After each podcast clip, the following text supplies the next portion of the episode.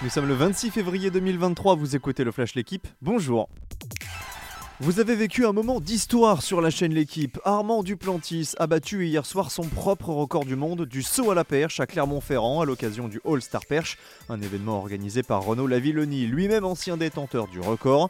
Et sous les yeux du Français, Duplantis a franchi la barre des 6 mètres 22 à son troisième essai. C'est la sixième fois que le Suédois améliore le record du monde depuis sa prise de pouvoir à 6 mètres 17 en 2020. Sa dernière marque à 6 mètres 21 datait du 24 juillet dernier à Eugène, aux États-Unis.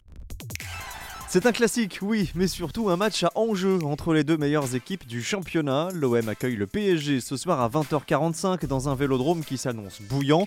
Seuls 5 points séparent les deux formations au classement à l'avantage de Paris, mais les Phocéens avaient éliminé les coéquipiers de Kylian Mbappé en Coupe de France le 8 février dernier. Les débats semblent donc équilibrés, du moins sur le papier.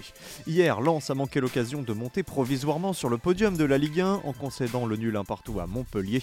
Lyon s'est imposé sans convaincre 3-1 Information l'équipe, Noël Legrette devrait démissionner de la présidence de la Fédération française de football. Accusé de harcèlement sexuel et moral, Legrette faisait face à un déferlement depuis quelques semaines.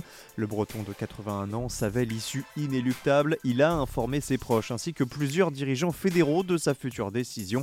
Il devrait l'officialiser lors du prochain comité exécutif prévu mardi. Oubliez la claque en Irlande, le 15 de France va tenter de repartir de l'avant à l'occasion de la troisième journée du tournoi des Six Nations. Les Bleus disputent à 16h leur première rencontre à domicile face à l'Écosse. En cas de succès bonifié, la France pourrait revenir au contact de son adversaire du jour ainsi que de l'Angleterre. Les Irlandais, eux, ont battu l'Italie hier et poursuivent leur sans faute.